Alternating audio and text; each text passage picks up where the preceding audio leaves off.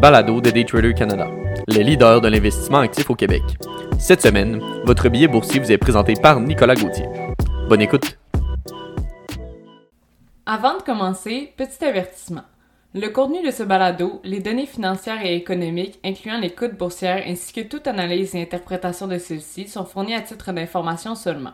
En aucun cas, elles ne doivent être considérées comme étant une recommandation ou un conseil d'acheter, de vendre, de vendre à découvert ou poser tout autre acte envers toute valeur mobilière, tout instrument dérivé ou tout actif ou classe d'actifs quelconque. Bonne écoute! Billet boursier de Daytrader Canada pour la semaine du 22 mars 2021. Donc, débutons avec notre premier sujet. Qu'est-ce que l'inflation? Une définition simple de l'inflation serait une hausse généralisée du niveau des prix qui occasionne une baisse du pouvoir d'achat dans une monnaie donnée au fil du temps. En effet, l'inflation vise à mesurer l'impact global des variations de prix pour un ensemble diversifié de produits et services. Elle permet aussi une représentation en valeur unique de l'augmentation du niveau des prix des biens et services dans une économie sur une période donnée. De cette façon, à mesure qu'une monnaie perd de sa valeur, les prix augmentent et permettent d'acheter moins de biens et de services. Cette perte de pouvoir d'achat a un impact sur le coût de la vie en général pour le grand public, ce qui conduit à terme à une décélération de la croissance économique. Pour lutter contre cela, les autorités monétaires appropriées d'un pays, telles que les banques centrales, prennent les mesures nécessaires pour gérer l'offre de monnaie et de crédit afin de maintenir l'inflation dans les limites autorisées, soit dans une fourchette généralement de 1 à 3% et de maintenir le bon fonctionnement de l'économie. Le graphique présent dans le billet donc présente l'inflation canadienne depuis 25 ans, puis comme on peut le constater sur le graphique, la moyenne tourne toujours autour du 2% à long terme. L'inflation peut être mesurée de différentes façons, mais la plus commune est l'indice des prix à la consommation. Cet indice, aussi appelé IPC, représente la moyenne pondérée des prix d'un panier de biens et de services de consommation, tels que le transport, la nourriture, les soins médicaux. Il est calculé en prenant les changements de prix pour chaque article dans le panier de marchandises prédéterminé et en faisant la moyenne. D'ailleurs, dans un autre graphique présent dans le billet, on peut, constater que euh, lorsque l'indice des prix à la consommation diminue rapidement, donc l'inflation, on peut constater que généralement, euh, des périodes de baisse des marchés tendent à suivre.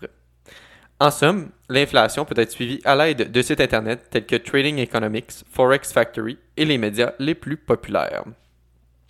Parlons maintenant euh, de notre deuxième sujet, l'impact de l'inflation sur les marchés. Les investisseurs, la Réserve fédérale américaine et les entreprises surveillent en permanence le niveau d'inflation. L'inflation, si on se rappelle, consiste à la hausse des prix d'un bien et services, réduit le pouvoir d'achat de chaque unité de monnaie euh, peut acheter.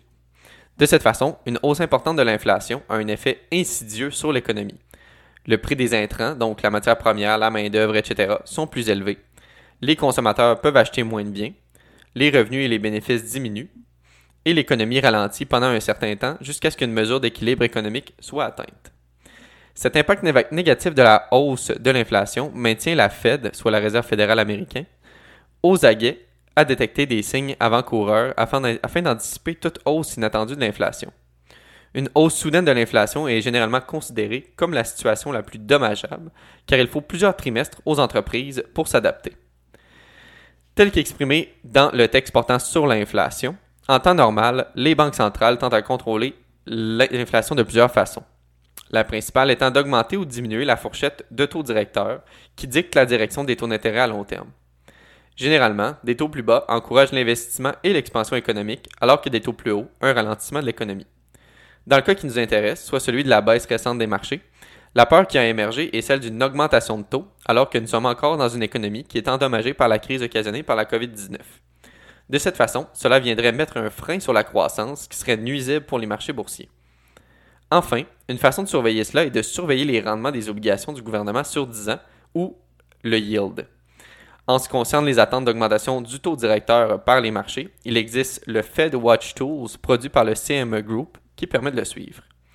Tel qu'on peut le constater dans l'image présente dans le billet boursier, pour le moment, les marchés prévoient uniquement une hausse de la fourchette du taux directeur à la hauteur de 4,4 en décembre prochain. Terminons maintenant avec notre dernier sujet. Alimentation Couchetard vend plusieurs de ses dépanneurs. Alimentation Couchetard cherche à céder près de 4% de son réseau nord-américain en débutant par une entente de vente de 49 magasins en Oklahoma à Casey's General Stores Inc. pour 39 millions de dollars américains. L'accord comprendrait 46 propriétés louées et 3 commerces appartenant à l'entreprise et devrait être clôturé d'ici le 31 juillet. L'entreprise de dépanneur basée à Laval a affirmé qu'elle avait également embauché une firme de conseil en immobilier pour l'aider à vendre 316 autres sites à travers l'Amérique du Nord à la suite d'un examen stratégique. D'ailleurs, selon le PDG de Couchetard Brian Anash, la décision de céder certains magasins s'inscrit dans la stratégie d'optimisation du réseau de l'entreprise et suit un processus de planification de réseau complet et uniforme qui a débuté à l'automne 2020. Grâce à ce processus, nous avons identifié des sites qui ne correspondent plus à nos objectifs stratégiques, que ce soit d'un point de vue de la marque ou du point de vue régional. Il a ajouté que le détaillant a identifié de nombreuses opportunités d'expansion en construisant de nouveaux magasins, en agrandissant d'autres magasins, en améliorant leur disposition et en augmentant les ventes de produits frais.